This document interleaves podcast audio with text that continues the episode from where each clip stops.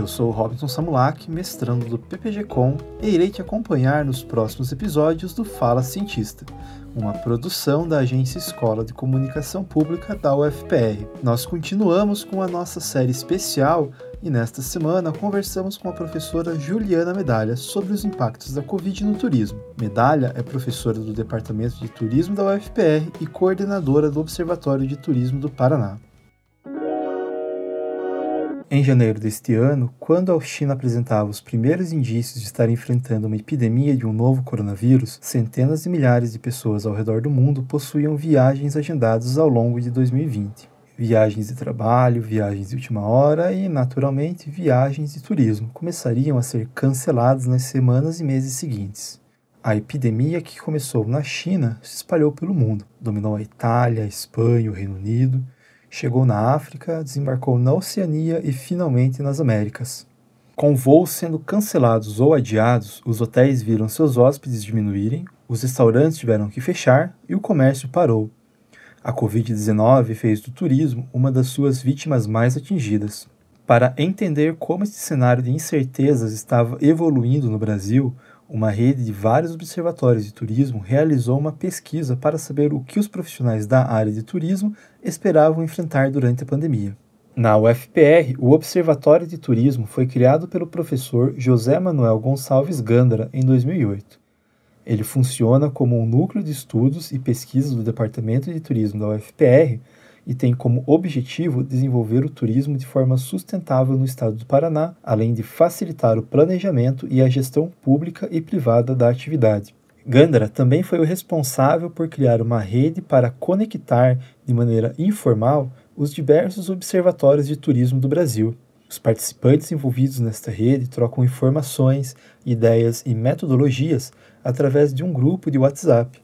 Foi deste grupo que surgiu a ação conjunta para verificar como o setor de turismo estava encarando o cenário de pandemia no Brasil. Quando estourou a pandemia no Brasil, a gente viu o, o, o volume de consequência que isso teria para o turismo e fomos conversando nesse ambiente virtual a respeito de uma pesquisa conjunta Entretanto, alguns observatórios, alguns municípios já tinham uma demanda é, acontecendo das suas próprias entidades. Então, por exemplo, o Observatório de Foz é ligado à, à associação comercial, então já havia uma demanda.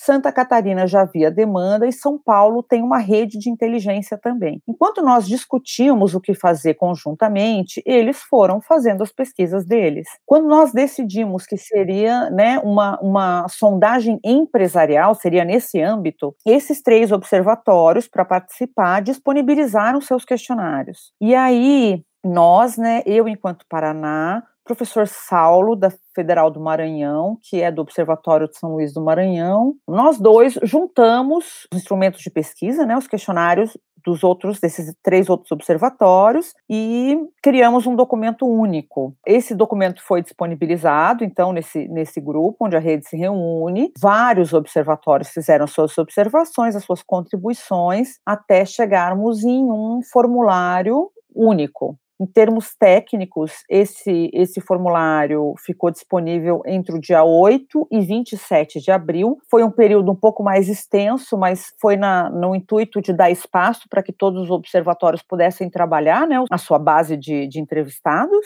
E dessa forma, nós chegamos a 4.921 entrevistados, Brasil afora. Depois disso, quem fez o relatório nacional, quem fez a análise dos dados nacional foi o Paraná também. Por isso que nós estamos conversando agora, né?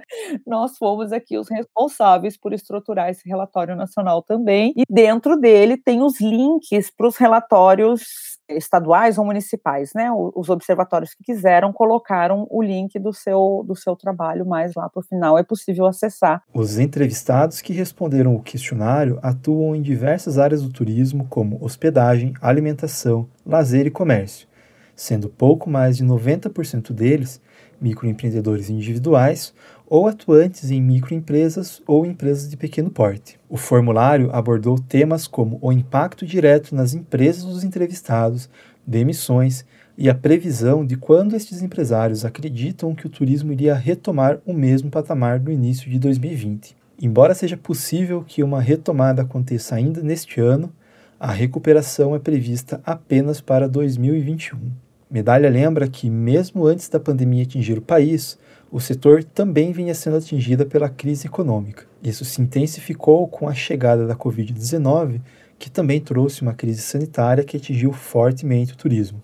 A professora Medalha explica que, apesar de ser difícil fazer previsões, já existem algumas tentativas de retomada do turismo. Porém, como a prioridade das famílias é a segurança e não viagens, esse movimento deve acontecer de maneira gradual, iniciando pelo turismo regional. A gente tem uma primeira revisão, é, previsão de retomada agora sendo discutida né, na, na indústria do turismo, que é relacionada ao turismo regional assim, que contexto a gente tem? Nós temos pessoas vistas com ânsia de viajar, né, de, de sair, de desfrutar, porque estão em, em quarentena dentro de casa, mas com alto nível de insegurança. A condição de turista já é uma condição insegura. Se você vai é, para um lugar desconhecido, você tem uma, uma excitação por esse desconhecido, mas você tem uma insegurança ali também vai dar tudo certo, se é aquilo que você esperava. Essa condição, o que a gente percebe é que a gente vai ter uma retomada inicial através do turismo regional. Esse turista inseguro, preocupado com as condições sanitárias, ele vai viajar num raio médio aí de 200 quilômetros onde ele possa ou passar o dia ou voltar rapidamente para casa se sentir que não era exatamente aquilo que ele esperava. Então, é, essa é a previsão que a gente tem para esse momento. Outra previsão que está sendo feita, e aí é das nossas pesquisas, enquanto pesquisador da área de turismo, do Departamento de Turismo da Universidade Federal, e não é nenhum dado que a gente tenha do observatório, mas é observando pesquisas de outras instituições e até da Organização Mundial do Turismo. O destino tem que vir antes do empreendimento. Então, esse turista vai para aquele destino que tem passado uma boa imagem, que tem passado segurança, que colocou protocolo protocolos específicos, tem um controle mínimo é, da pandemia. É, é para esse destino que eu vou viajar nesse raio de 200 quilômetros. Depois que eu observar que esse destino é seguro, eu vou atrás de um empreendimento, de um hotel, de um parque para passar o dia, que eu vou visitar. E nesse segundo momento, eu também vou me preocupar com as condições sanitárias. Essa preocupação do turista com o destino gera outro questionamento que pode se tornar uma nova preocupação para o setor. Como o Brasil vai ser visto pelos turistas pela maneira como está conduzindo essa crise sanitária? Medalha lembra que o chamado turismo de bem-estar, que era bem estabelecido no país antes da pandemia chegar, pode sofrer consequências certamente é, é, a consequência da forma como o nosso país tem, com, é, tem conduzido né, a, o posicionamento em relação à pandemia, é, vai vir uma consequência muito forte para a imagem internacional do turismo, infelizmente. Que a gente já tinha muito fortemente no Brasil, que vai sofrer bastante agora numa consequência negativa, é o que a gente chama de turismo de bem-estar, que é o mercado da estética. A gente tem clínicas no Brasil especializadas em cirurgia plástica. Tratamento dentário no Brasil é muito mais acessível do que em muitos países europeus e muito mais acessível do que nos Estados Unidos. A gente tem uma rede de saúde e bem-estar, de agências especializadas em trazer esses estrangeiros para o Brasil, é esse tipo de turismo. Mas, como a gente comentou em algum outro momento, né, a forma como o governo brasileiro tem conduzido a pandemia não vai favorecer esse, esse tipo de turismo mais.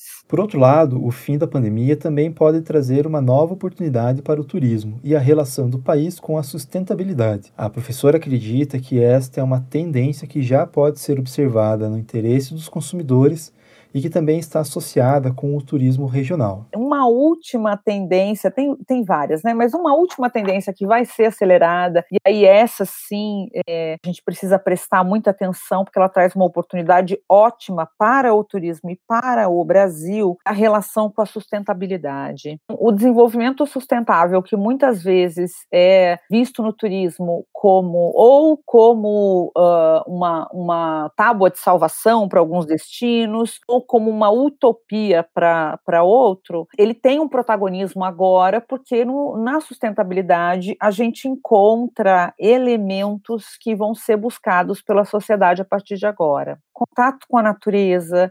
distanciamento é, social, uh, relações sociais mais próximas, essa questão de consumir o local, né, de, de consumir o turismo local, o turismo regional, então de conhecer a cultura que está perto de você e se relacionar com essa sociedade, tudo isso é uma era né, uma tendência ligada à sustentabilidade e que a gente percebe agora uma oportunidade única de desenvolvimento. E falando em tendências, o que mais podemos esperar para o turismo do pós-pandemia? A relação com a tecnologia é algo que deve se intensificar.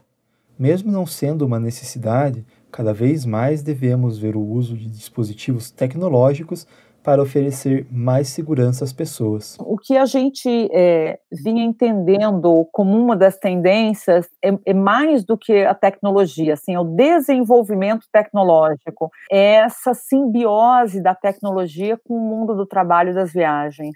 A gente pode falar, por exemplo, numa tendência que era o untouch, o touchless, né? Então, assim, não vamos mais colocar a mão, vamos uh, tocar levemente, vamos pela íris, né? Vamos pela voz, comando de voz, comando. Então, isso que era um futuro deve se, se acelerar agora. E o exemplo máximo que a gente tem uh, no turismo é do que a gente chama de tecnologia wearable, né? Os vestíveis estudo clássico são as pulseirinhas, as Magic Bands do, dos parques da Disney, né? Aquilo que era para poucos, que era um diferencial, vai acabar sendo rapidamente o novo normal. Né? Você vai colocar uma pulseirinha que vai te dar acesso ao hotel, que vai te abrir porta, pra, vai uh, encaminhar teu andar do elevador, né? Tudo isso para você não, não, não precisar ter tantos toques. Outras que a gente vinha estudando e que a gente acredita que é, estão aceleradas agora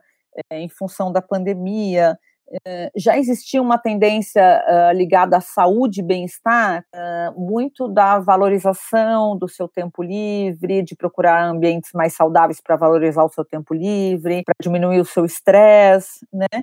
Essa questão da saúde e bem-estar vem com muito mais força agora, porque as pessoas estão valorizando a, a, saúde, estão se preocupando com o que comem, onde interagem, né? Como é que isso afeta a sua saúde. Então, essa é uma, uma tendência acelerada também. Outro levantamento importante observado no relatório é a falta de conhecimento dos empresários com relação às ações do governo. Pouco mais de 40% dos respondentes afirmaram desconhecer as medidas públicas que estão sendo tomadas para os auxiliar neste período de crise. A professora destaca que existem sim algumas ações que estão sendo tomadas, mas explica que a falta de conhecimento se deve à dificuldade da informação chegar aos microempresários. Primeiro, que o turismo é uma, é, é uma atividade formada por um grande número de micro, pequenas empresas muitos empreendedor, empreendedores individuais, né, o que a gente chama de MEI, né, o microempreendedor individual em português. É, é, muito claro da gente imaginar isso, da gente vislumbrar isso,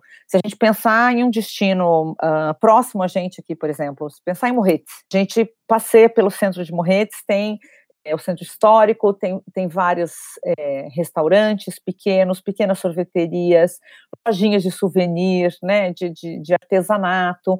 Então, esse é o universo lá na ponta que sobrevive do turismo, né, que faz o turismo acontecer, que, que são as empresas que a gente acaba visitando, consumindo em, em maior medida. A gente pode se hospedar na casa de parentes, a gente pode só passar o dia, a gente abastece o carro no nosso é, é, na nossa origem, né?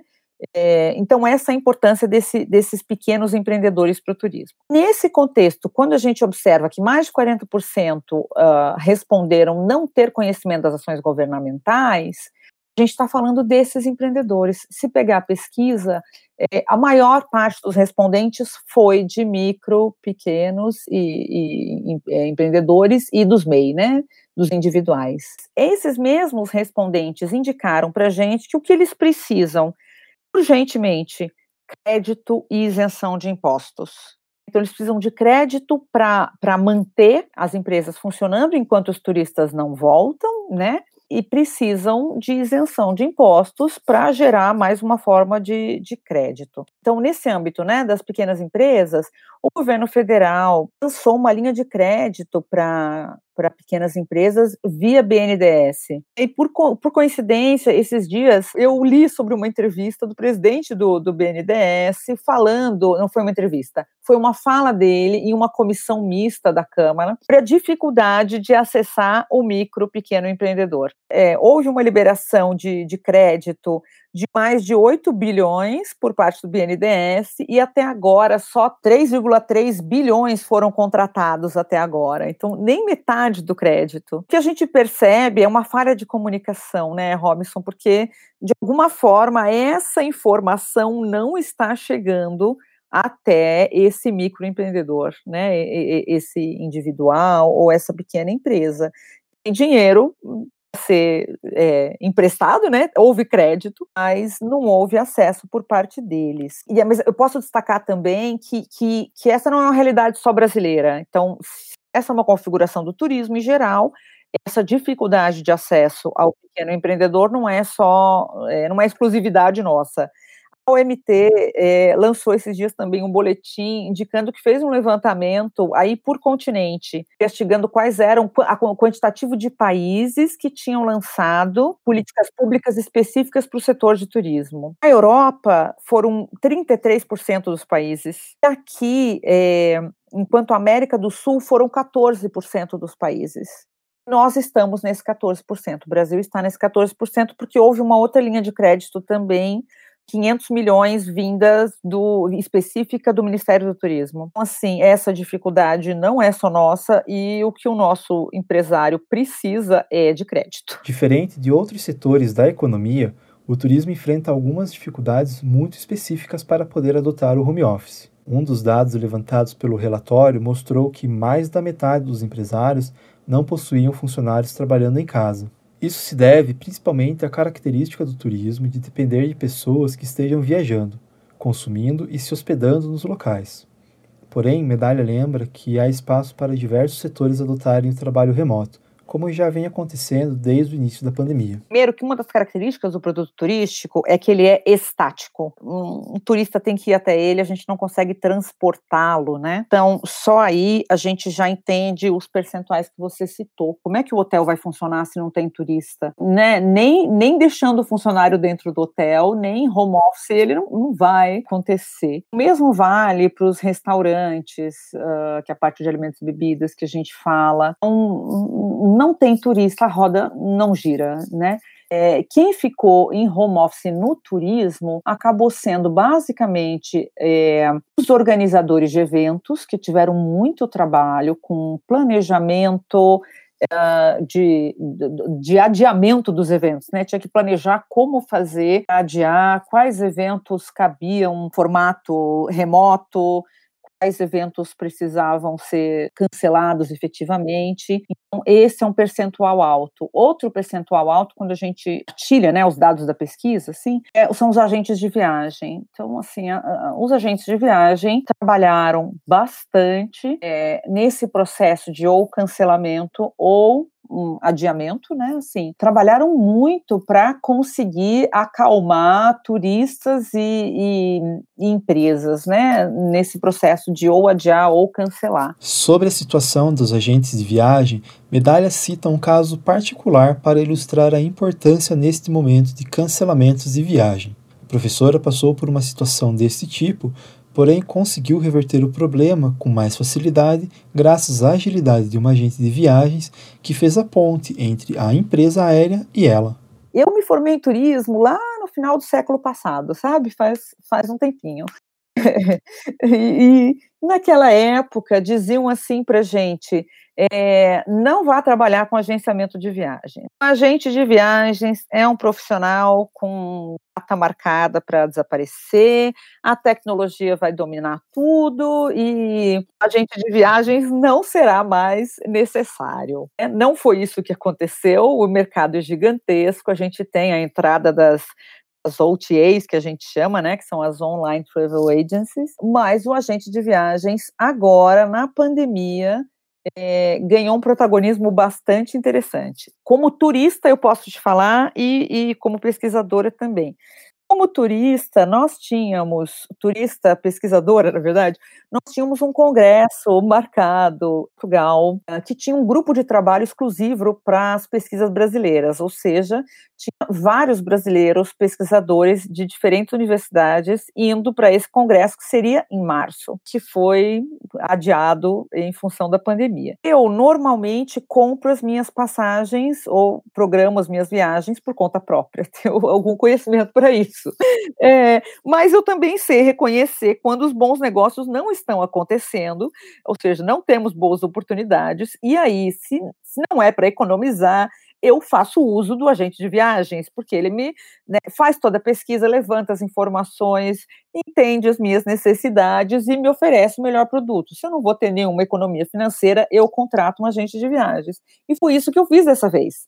Eu decidi para o Congresso, eu não estava encontrando boas vantagens e, e conversei com uma, uma amiga, né, colega, que é amiga, que é pesquisadora também, mas tem agência de viagens dela. Bom, eu comprei a minha passagem com um agente de viagens. Quando veio o cancelamento, eu rapidamente recebi de volta no meu cartão de crédito o valor que eu havia investido nas passagens. E alguns colegas aí que a gente tem contato, que iam para o mesmo evento, algum, um, um inclusive no mesmo voo, que tinham comprado diretamente com a companhia aérea entraram nesse processo da, da oportunidade de uh, não facilitar o cancelamento, né? Assim, das maiores vantagens. Por que, que eu trouxe isso? É uma experiência pessoal, mas é para comentar, como a gente tem falado aqui, né, na nossa conversa muito sobre a retomada, a importância do agente de viagens. O agente de viagens vai ser uma peça-chave agora a fazer o que a gente chama, que foi essa, esse o protagonismo que o agente de viagens ganhou é, na era da tecnologia, uh, de curadoria de informação. Temos assim um overload de informações, um excesso de informações. Agora com a pandemia, um excesso maior ainda, né? Porque quem confiar, como ter certeza. Então, o agente de viagens vai ser essa peça-chave do mercado de turismo para retomada, para fazer a ponte entre os empreendimentos, os destinos e os turistas, no estreitamento da comunicação, né, de passar a segurança turista e de passar a necessidade específica o empreendedor. Tudo isso pode sugerir um futuro pouco otimista para o turismo Porém, Medalha acredita que o cenário pós-pandemia será positivo para o setor. Com as pessoas em casa, quando a situação estiver voltando à normalidade, elas irão querer sair e conhecer novos lugares. Uma oportunidade de esperança para os profissionais da área que trabalham para acolher e oferecer mais conforto e segurança para os viajantes. Desse impacto econômico tão forte, teve um impacto econômico muito forte também na perda de empregos, né, na área de, de turismo. Isso, a, no primeiro momento, é uma crise muito forte, né, mas a gente vem de um contexto aí de alguma esperança, porque é, é ela que move a gente mesmo, mas a, a esperança de nos mantermos da pandemia passar, assim, a importância que nós, turismo, vamos ter das pessoas puderem se deslocar, a gente acha que vai haver uma, uma retomada forte, que as pessoas estão é, precisando, né, é, fazer de turismo, e, e acho, né, assim, tá todo mundo nessa, nessa angústia, né, e acho que o profissional de turismo tem essa questão, o turismólogo, da hospitalidade muito bem trabalhada, a gente estuda bastante e se prepara para olhar diferentes pessoas com diferentes necessidades, construir caminhos e pontes para fazer essas pessoas felizes, seja com uma viagem, participando de um evento, tendo uma boa comida.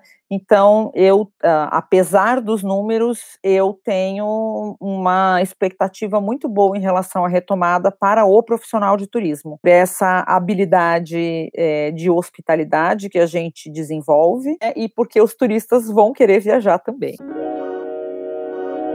Este foi o nosso 11 episódio da nossa série especial do Fala Cientista sobre a Covid-19. Lembrando que a cada 15 dias temos um novo programa explorando diferentes perspectivas da ciência sobre este momento. Além desse podcast, a agência Escola UFPR está produzindo vários conteúdos sobre o coronavírus. Acompanhe nas nossas mídias sociais e no canal da UFPR TV. Caso você tenha alguma dúvida sobre a doença ou sugestão de tema, entre em contato pelo nosso Facebook ou Instagram. Se possível, fique em casa e, se precisar sair, use máscara. Até o próximo Fala Cientista.